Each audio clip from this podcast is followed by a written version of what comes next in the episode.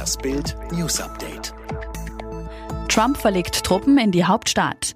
US-Präsident Trump macht seine Ankündigung wahr. Das US-Militär hat rund 1600 Soldaten auf Militärstützpunkte rund um Washington verlegt, um bei Bedarf gegen Krawalle vorzugehen.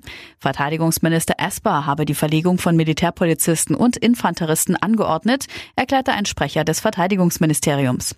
Trump hatte zuvor angekündigt, aber tausende Soldaten des US-Militärs einsetzen zu wollen, um Ausschreitungen am Rande der friedlichen Proteste nach dem Tod des Afroamerikaners George Floyd einen Riegel vorzuschieben. Italien macht wieder auf. Nach rund drei Monaten mit strengen Corona-Beschränkungen sind Italiens Grenzen wieder für Urlauber geöffnet.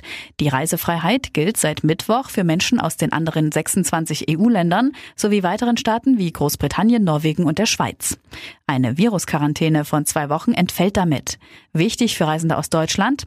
Österreich hält seine Grenze zu Italien weiterhin geschlossen. Bedeutet, wer nach Italien will, braucht einen der seltenen Flüge oder einen Passierschein, um ohne Zwischenstopp durch Österreich durchzufahren. Lufthansa legt Schockprognose vor.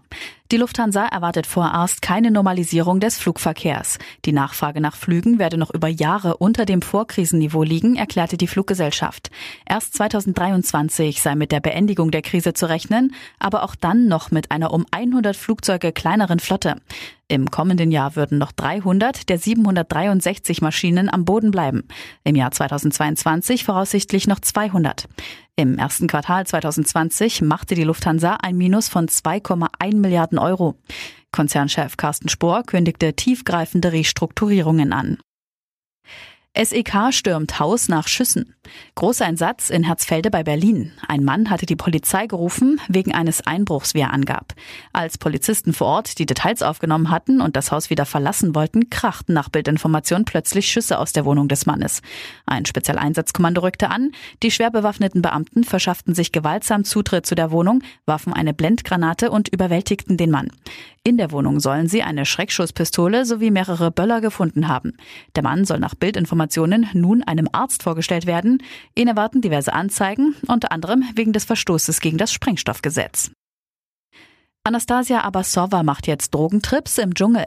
Schon mal was von Ayahuasca gehört? In Deutschland ist der Konsum dieser Droge verboten.